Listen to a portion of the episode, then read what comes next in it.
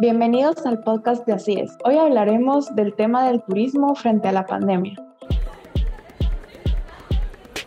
Podcast de Así es. Análisis, investigación e incidencia.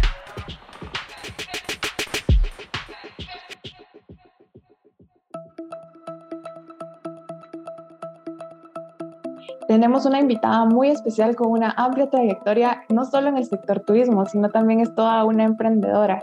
Nos está acompañando el día de hoy María Casasola. Ella es licenciada en Administración de Empresas, Artes y Turismo, abogada y notaria, coach en salud y bienestar y certificadora eh, y auditora de laboratorios de tecnología molecular.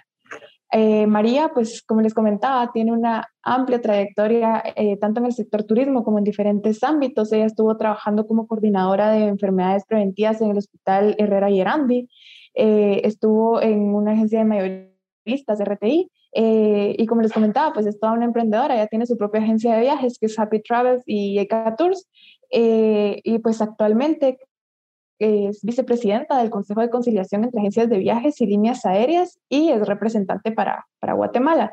También fue directora de logística para Centroamérica en un proyecto de la Unión Europea con CIECA. Bienvenida, María. Muchas gracias, qué, qué gran presentación has dado de mí. Pues lo que te puedo decir es que he sido una persona que ha dedicado un, un, poco de tiempo a hacer muchas cosas a la vez. Eh, dentro de ellos, pues mi, mi educación académica me ha permitido eh, aperturarme puertas en, en varios ámbitos, como tú bien lo dijiste. Esto trabajo, realmente trabajo y, y en lo que a mí me gusta en el turismo desde 1989, cuando abrí la, la agencia de viajes. Eh, eso me ha permitido eh, tener muchas experiencias y muchas de las personas me, me decían que lo, que lo que yo hacía en aquel tiempo era una locura. Sin embargo, ahora mis mismas amigas, que son grandes abogadas, eh, me dicen, María, lo que tú siempre fuiste era una emprendedora. Entonces, cuando usted me invita ahora para esto, me, me encantó para que los jóvenes sepan que el emprendimiento lleva a, grandes satisfacciones personales, como también el éxito. Me considero una persona exitosa. Eh, en cuanto a lo que he trabajado en logística, eh, me ha permitido trasladar personas de todo el mundo en el área de Centroamérica. Cuando trabajé como directora de, del proyecto de la Unión Europea, donde ellos eh, participaron en ciertas actividades que correspondían a lo propio de, de la institución. Sin embargo, en lo que a mí me correspondía era hacer que esas actividades se llevaran a cabo en tiempo donde las, los invitados llegaran y estuvieran cómodamente, eh, eh, expuestos. Así que eso, digamos, es en la, en la parte que he hecho de, de logística. En cuanto a turismo médico, que es lo que, que me dedico un poco más ahora que, que lo de transportación aérea, es poder eh, permitir que pacientes que no logran tener ciertas em, disponibilidades de, correctivas sobre, eh, ¿cómo te lo explico? Eh, procedimientos para eh, médicos que no estén disponibles en sus ciudades o que tengan que tener unas listas de espera, lo puedan hacer en Guatemala. Eso es lo que realmente estoy haciendo ahora y desde el año de 2017, 18 más o menos, eh, quise que Guatemala fuera el primero en robótica. Sin embargo, me vi con los topes, ¿verdad? De que el primer robot que se usa para, para procedimientos médicos es el Da Vinci y es un robot demasiado caro, el cual eh, pues Guatemala no, no hubo forma en, en, que fuera el primero en la región de Centroamérica, sino que fue Panamá. Y México, que tiene 10 robots, ¿verdad? Así que no logré que pudiera traer al Da Vinci a Guatemala. Sin embargo, hoy me siento súper orgullosa y se los doy como, como primicia, que traemos los primeros equipos de robótica para lo que son tumores eh, eh, en garganta, eh, tumores en, en, mamas y eh, para la flebología. Entonces estoy súper contenta, le gané a los asiáticos y los robots vienen para Guatemala. Así que eso es, digamos, lo, lo último que, que, a pesar de que hemos estado en pandemia, eh, he apoyado a través del, del laboratorio MyLab, que, que, también es parte de la corporación donde trabajo. Eh, logramos en este momento traer eh, esta, algo, algo súper novedoso y que va a hacer que el turismo médico eh, se vaya para arriba en Guatemala. Y, y, pues la felicitamos y le agradecemos todos los esfuerzos que usted ha realizado, que no cabe duda que, que es una mujer exitosa, como nos comenta, y como es el tema de la cadena de valor. Tal vez nos platica un poco cómo se compone eh, lo que es la cadena de valor del sector de turismo para que se pueda evidenciar hasta cierto punto eh, este impacto pues, económico que, tenía el sector previo a la pandemia. Tengo que eh, decirte que todo parte desde el prestador del servicio hasta el consumidor, que es el, que es el turista o el cliente. Eh, debemos considerar que un turista es aquel que se traslada 30 kilómetros fuera de su residencia. Es decir, que una persona, tomando en cuenta Guatemala, que viene un departamento, Zacapa, Huehuetenango o Cobán, pues obviamente son más de 30 kilómetros y viene a la ciudad de Guatemala. Ese ya se considera un turista los citadinos de Ciudad Guatemala que vamos a Antigua Guatemala, que al final son 28 o 29 kilómetros, también ya se consideran turistas. Entonces, el inicia con este turista, que es la persona que se traslada de un lugar a otro. Y concluye la cadena de valor con el verdadero prestador del servicio. En ese ínterin aparecen entonces varios actores, que son agentes de viajes, tour operadores, eh, mayoristas. Si voy a hablar de, estos tres, el agente de viajes, Guatemala, la, ley INGUAT lo tiene regulado que un agente de viajes em, puede ser especializado en cualquiera de estos tres. El agente de viajes emisor determina que es aquel que atiende a cualquier turista para poder brindarles los servicios que están a, su disponibilidad como turista, ya sea transportación aérea, transportación terrestre, eh, hotelería, todo lo que a, ti se te ocurra, logística en general, lo que a ti se te ocurra que es un servicio que va a necesitar esa persona que está fuera de su residencia. El, agente de viajes, el tour operador, ese, ese tour operador es el que vende únicamente los servicios dentro de Guatemala, o sea, no vende hacia el exterior, el emisor sí. Este tour operador, la ley dice que no debe, no, la ley en Guatemala actual, que es el, el, el, acuerdo de INGUAT, indica que no tiene acceso el turista directamente al, al tour operador, o sea, tiene que ser vendido a través de un agente de viajes. Y la mayorista es la que te proporciona los servicios para ser adquiridos en el extranjero. La relación entre un prestador de servicios en cualquier parte del mundo hacia Guatemala deben, según la ley, deben ser a través de la mayorista. Eso es lo que dice la ley de, de INGUAT.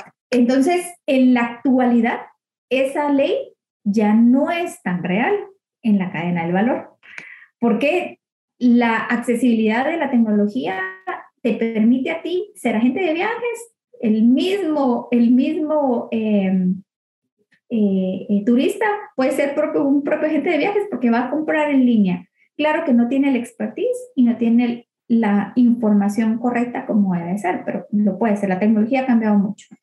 Entonces, hablamos de agentes de viajes, eh, están los guías que son otra parte importante cuando tú tomas un tour. Están los pilotos, están los artesanos, están los meseros, están los camareros. O sea, todo eso es la cadena del valor. Es decir, la prestación de un servicio, cuando digo voy a tomar un servicio de hotel, no solo estoy hablando del hotel per se, estoy hablando de que en ese lugar seguramente hay muchas personas trabajando y esas personas son las que hacen la cadena del valor. Entonces, para que el servicio realmente sea bueno, ¿verdad? Eso es, digamos, parte de, de los actores en, en, una cadena de valor y va identificándose uno por uno dependiendo de lo que tú quieras que te identifique. Si es un, para un tour en Ciudad de Guatemala, hablando de turismo receptivo, o si quieres un tour hablando eh, eh, en el emisor, si quieres un tour a, Europa o Estados Unidos. Entonces ahí van siendo los actores distintos dependiendo de lo que tú quieras que, que, que, te, que te visualice más o menos. Gracias, María. Eh, yo creo que con, con, esta perspectiva que nos das de la, de la cadena de valor, pues podemos ir comprendiendo un poco y pues ir paso a paso analizando cómo fue eh, que, que, se dio este impacto tan fuerte por parte de la pandemia, ya que pues el tema central de este podcast es el turismo frente a la pandemia. Me gustaría que, que brevemente me comentaras un poco de, de los aportes o, o, cómo se encontraba el turismo eh, previo a la pandemia, cómo estaba la situación, por ejemplo, de las agencias de viajes, de las líneas aéreas, si tuvieras alguna información que nos pudieras compartir eh, a muy grandes rasgos de cómo se encontraba el sector previo a la pandemia, de esas expectativas, no sé, tan optimistas que se pudieron haber llegado a tener en, en años previos a, a, la aparición pues, de, del COVID-19. Eh, para después pues pasar a lo que fue el impacto de la pandemia en el sector de turismo. Antes de la pandemia, los últimos eh, estudios que se dieron por la Organización Mundial de Turismo, por la, por la OMT, determinaban que iba a haber un crecimiento mundial del 4.5% a nivel mundial. A nivel de Latinoamérica se consideraba que iba a haber un aumento del 3.8% hasta llegar al 4.5% más o menos eh, cada año. O sea, eso fue el estudio y la proyección que se hizo en el año 2017. Los estudios ya revelaron entre el 2018 y 2019 que en efecto Latinoamérica iba a tener un crecimiento del, entre el 3.5 y el 2.5 dependiendo de la región. Y, y, pues íbamos bastante bien en, en cuanto a crecimientos. Guatemala entre el ranking del de los sitios más visitados de, de 190 países, Guatemala estaba en la posición número 85.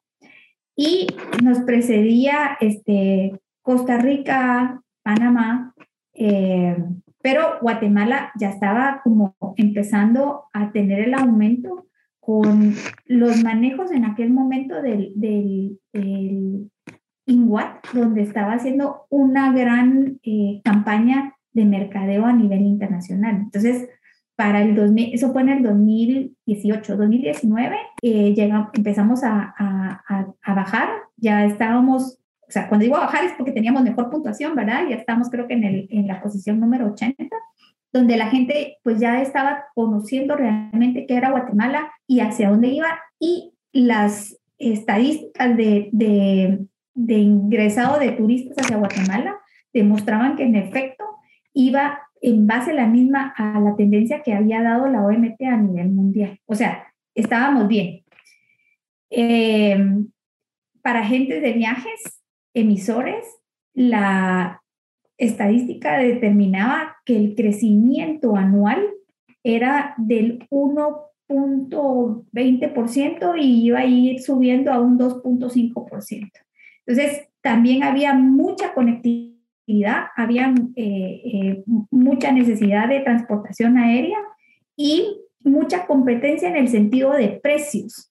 Precios porque había más aerolíneas viajando, porque eso va a depender de la oferta y la demanda, y había mucha demanda.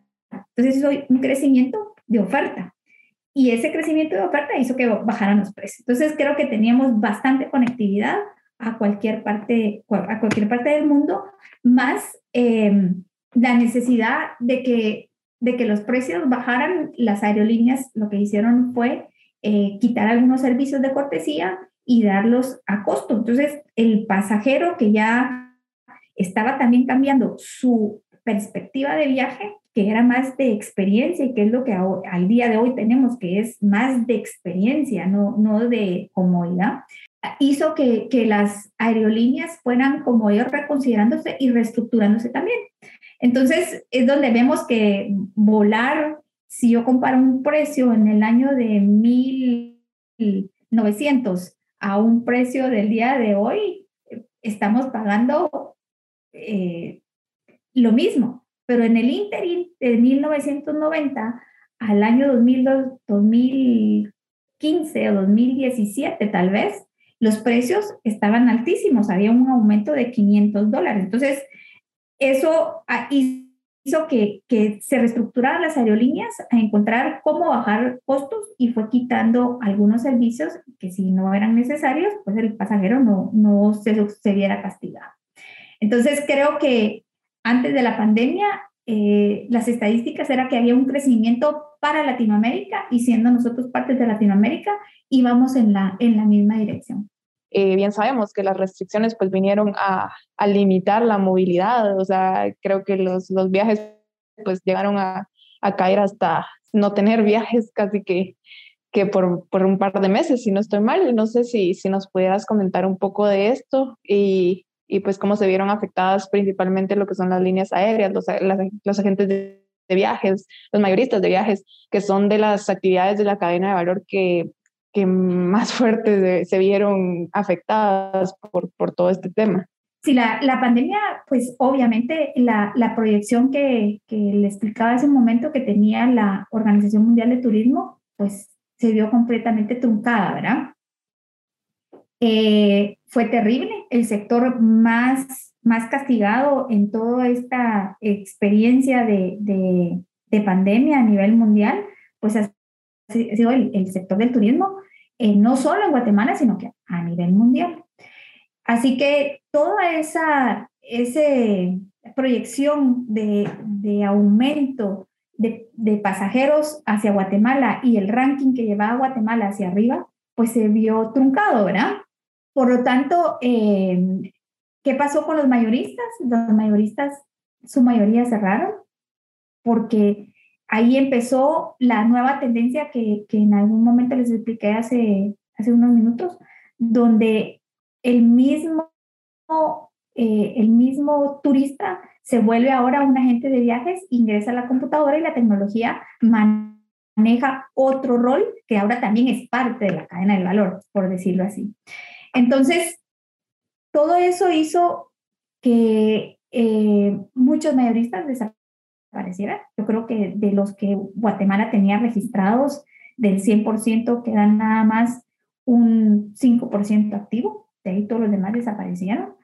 En cuanto a los agentes de viajes autorizados, andaba más o menos en el 2019, autorizados por igual, un promedio de mil, eh, certificados por la Asociación Internacional de Transporte Aéreo IATA eran eh, alrededor de 70, en, este momento van a como por 40. O sea, sí ha habido una disminución completa de, de tener que cerrar, porque si no hay turistas, pues no había trabajo, ¿verdad?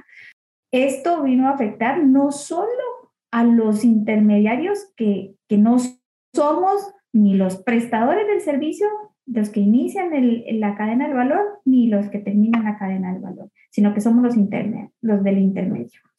Eh, en cuanto a los tour operadores, que son los que reciben a los pasajeros o a los, a los turistas, perdón, en, en Guatemala, hablando específicamente de Guatemala, eh, ellos pues también hubo una gran baja. Hay un, al 2019 entiendo que hay un registro de 4.500 eh, tour operadores registrados.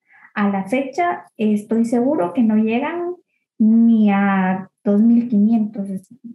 Hay que ver las estadísticas que presentará eh, el próximo año la institución, pero creo que sí hay mucho cierre de, de, empresas. Eh, los, los tour operadores manejaban guías, los guías se quedaron todos sin trabajo porque definitivamente no había trabajo, tuvieron que buscar nuevas formas de, de subsistir. Y una de las cosas más tristes que ha traído esta pandemia es em, esa, esa capacidad humana eh, que, que, teníamos de, trabajadores dentro de la cadena de valor que se quedaron sin, sin trabajo. ¿verdad? O sea, algunos agentes de viajes valientes que todavía estamos al frente y, y apoyamos durante la pandemia para, para vuelos eh, eh, agentes de viajes emisores en el que yo estoy, que apoyamos a, a vuelos humanitarios, eh, subsistimos todavía, ¿verdad? Pero hay muchos agentes de viajes, como les digo, tour operadores y mayoristas que ya no están. Y ahí se perdió todo ese eh, elemento humano capacitado que tuvieron que buscar otras alternativas y que según las perspectivas de, de la Asociación de Transporte Aéreo, no nos recuperamos sino hasta el 2024. Me gustaría tal vez que, que nos comentara, María, en su, en su expertise en el tema de, de lo que es turismo de, de, salud, que nos comente un poco de, de este tema, cómo, cómo pues a raíz de la pandemia este, el, el, turismo de salud pues se ha visto, ha sido creo que la, de las pocas actividades de la cadena de valor de turismo que, que pues ha tenido cierto impacto positivo a raíz de, de esto. Eh, podemos decir que, que, que ha tenido, primero hay que felicitar a todos los médicos, ¿verdad? Porque a pesar de que había una, una pandemia, ellos continuaron en, en su labor tratando de, de, apoyar a toda la, la, población, porque las enfermedades continuaban y las necesidades continuaban. Entonces, cuando se habla de turismo médico, puede ser preventivo o correctivo.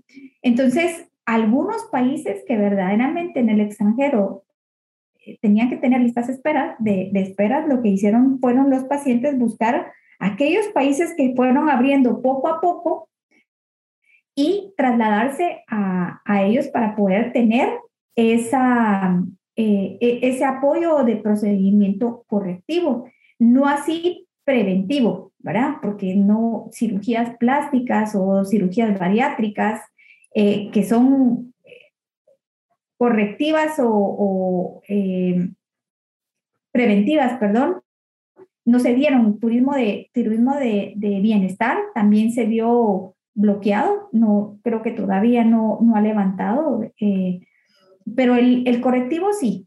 En, en, los médicos han ido poco a poco recibiendo eh, pacientes del extranjero y ha funcionado. O sea, los hospitales continuaron trabajando de, de manera eh, parcial, pero siguieron trabajando.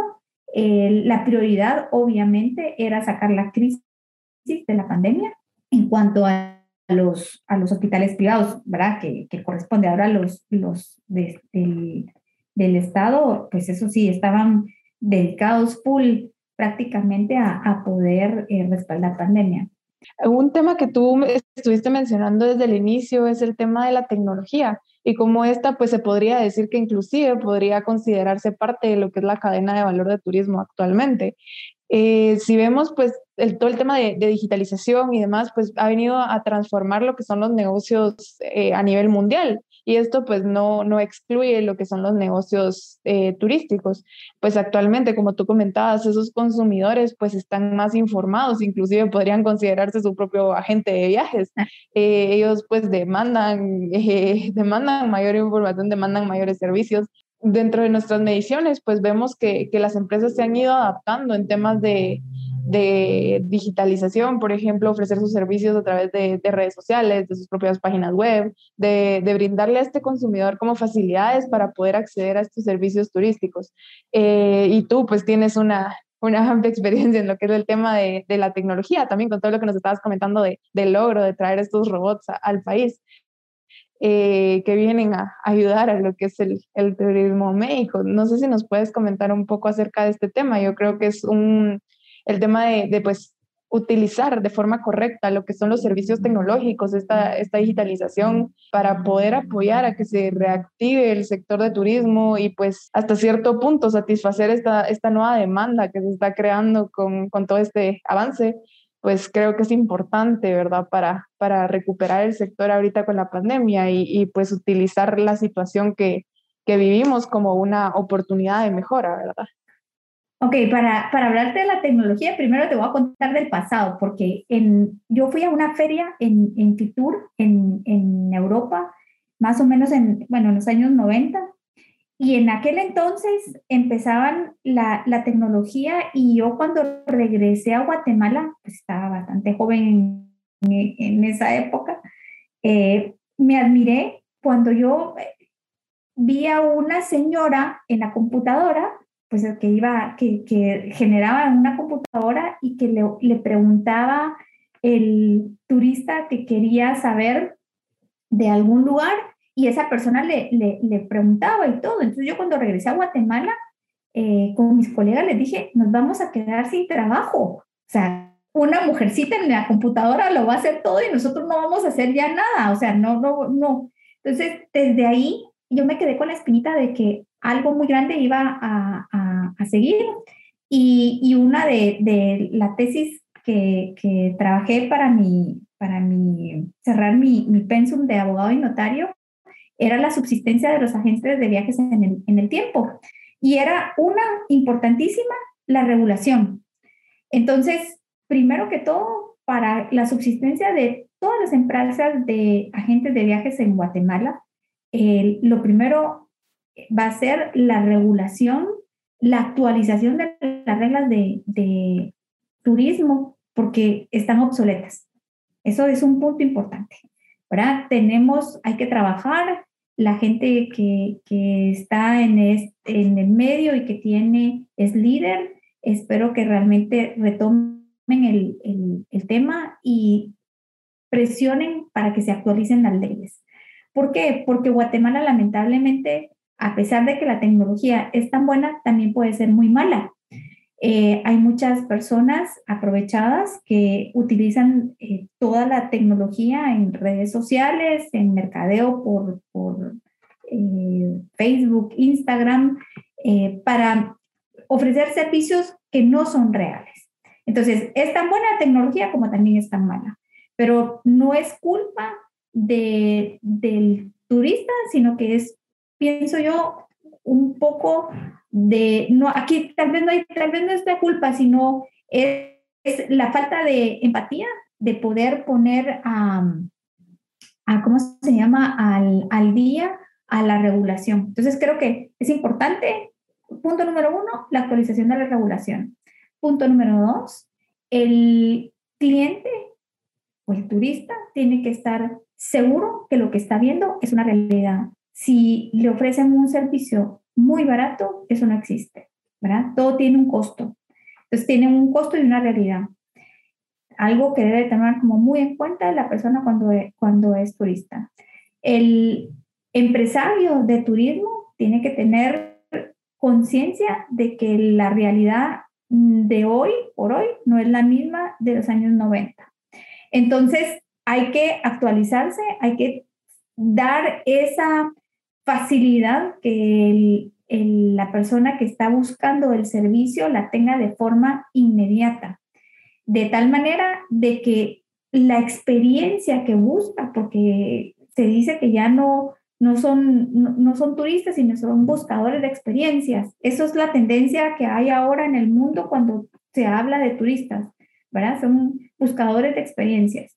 Entonces, estos buscadores de experiencias lo que quieren es que de verdad encuentren el servicio que se les ofreció y de forma inmediata. Es decir, no utilizar las, las redes sociales ni, ni las plataformas de tal manera que se vuelvan tediosas, sino que puedas utilizar, vender tu servicio o llegar al, al consumidor de tal manera que el servicio en un clic tengas toda la información que necesitas.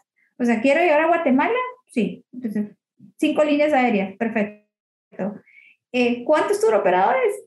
50 operadores o 4.500 operadores que son los que estaban registrados en el 2019. Perfecto. Entonces, ¿pero quién es el especialista en turismo médico? Ah, pues son cinco. Perfecto. Y de los cinco, esos cinco tienen que tener una especialización. Es decir, ya no puedes hacer como los años 90 que hacíamos de todo. O sea, un agente de viajes era abogado, era médico, era ingeniero, porque tenía que saber, tenía que saber de todo. Al día de hoy lo tenemos que seguir sabiendo. Prácticamente la, la tecnología eh, es una herramienta para los que somos empresarios en turismo, pero tenemos que saberla aprovechar y el saberla aprovechar es que tenemos que ser especialistas en algo. Ya no pueden ser en muchas cosas. Definitivamente, María, yo, yo concuerdo mucho con usted y me, me agrada mucho que nos pueda trasladar este tipo de mensajes. Yo creo que, que son, fueron muy puntuales, muy directos y son de gran, de gran apoyo. Las personas pues tanto los empresarios que, que, puedan escuchar esto como, como a los, los jóvenes que puedan, puedan escuchar este podcast para entender un poco cómo es el futuro de lo que, de lo que necesitamos para reactivar el turismo, ya que actualmente pues vivimos en, en tiempos nuevos y es necesario que se dé un nuevo enfoque para poder eh, recuperar y que las empresas pues sean competitivas a nivel mundial, que puedan dar estas facilidades que usted comenta a los turistas para, para incentivarlos a que visiten Guatemala y que esto sea toda una experiencia. Eh, yo creo que el tema de, de las alianzas público-privadas es, es, indispensable también para actualizar, eh, esto es más del sector del lado público, creo yo, pero también el privado puede aportar al tema de, de la actualización de, por ejemplo, los, los diferentes instrumentos, las, las diferentes eh, leyes que existen actualmente para poder apoyar a, al sector de turismo. Le agradecemos mucho a María por, por acompañarnos el día de hoy. No sé si quiere, quiere agregar algo usted ahorita que estamos terminando este, este episodio. No, solamente que, que lo, aquellos que me están escuchando que son jóvenes y quieren emprender en, en poner una empresa de turismo, es lo más lindo que hay. Eso sí, uno tiene que ser feliz con lo que hace, con lo que emprende, para poder transmitir a esas otras personas grandes experiencias, que, que eso es lo que realmente es el turismo, ¿verdad? Es trasladarse de un lugar a otro para buscar una experiencia. Pues ya, ya le escucharon a los futuros emprendedores que, que deseen incursionar en todo el sector de turismo, pues las puertas están abiertas, es una experiencia muy bonita estuvimos hablando del tema del turismo frente a la pandemia. Los invitamos a seguirnos escuchando. Podcast de Así es. Análisis, investigación e incidencia.